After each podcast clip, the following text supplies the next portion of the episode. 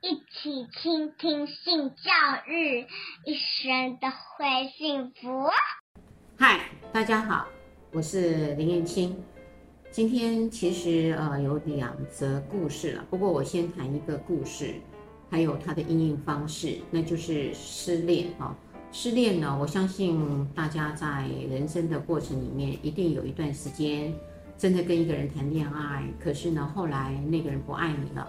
那这个故事的源头呢，也是这样。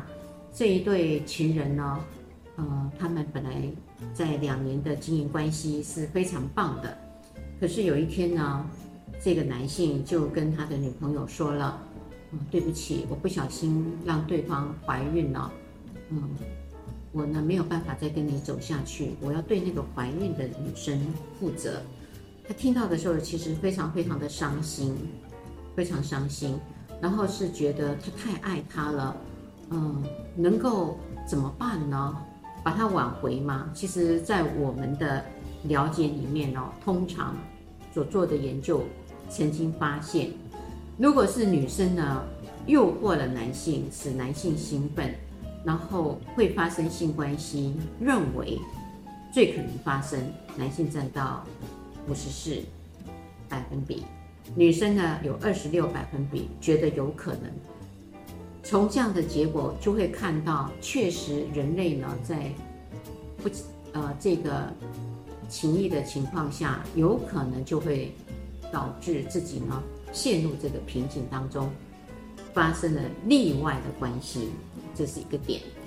那当然，呃，可能会有人有不同的想法，想要去做处理啊。知道网站上就会有很多人会出一些主意，就放到网站上来问说啊，那那该怎么办呢？啊，那当然也有人就说了，嗯，因为我是那个女生的话，我就会去找那个女生呢，呃，去做干嘛？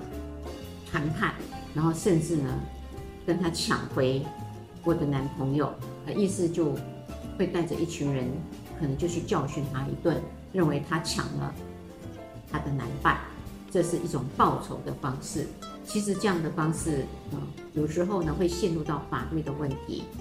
然后也有人说，我如果是那个男生呢，嗯，我其实爱的还是我原来的女朋友，这个呢，怀孕的只是我不小心让对方怀孕了，我就拿一笔钱给这个女生，然后叫她去堕胎。是这样的想法的时候，感觉上很像很完美，因为你又找到了原来的女朋友，回到了原点去爱她。但是你成全了一方，又让一方等于是伤心，因为那一方也跟你有一夜情，可是他现在会为了你这件事情要去堕胎。那第三种解决的办法呢，更有趣了。呃，所谓的更有趣，就是他想到说，好吧，那我就学习的，嗯、算了，我就放下吧，嗯、就让他们去结婚吧。祝福他们去结婚。那有一天呢，有可能呢，他们离婚了，或是那个女方呢，如果有外遇了，呃，离开了，或是死亡离去了，我就可以在这个时间呢，等到了我原来心爱的男朋友，我们就会走入礼堂了。如果你的答案是第三个呢，我会觉得你电视剧看得太多了，因为你认为电视剧里头经常产生的那个奇迹。会发生在你的生命当中。说到这儿，我就会建议大家，我们先静下心来想一想这件事情到底是怎么发生。可以跟男朋友呢坐下来谈。他今天想到说，那个怀孕呢，他是一定要负责的，是女方真的要求他一定要负责吗？还是女方也没有想到，呃，因为要奉子成婚呢？那如果是这样，那可能他跟另外的那一方就可以坐下来，好好的谈一下是什么样的处理方式，然后呢，再回到你们的关系里面。那我觉得是比较合宜的方式。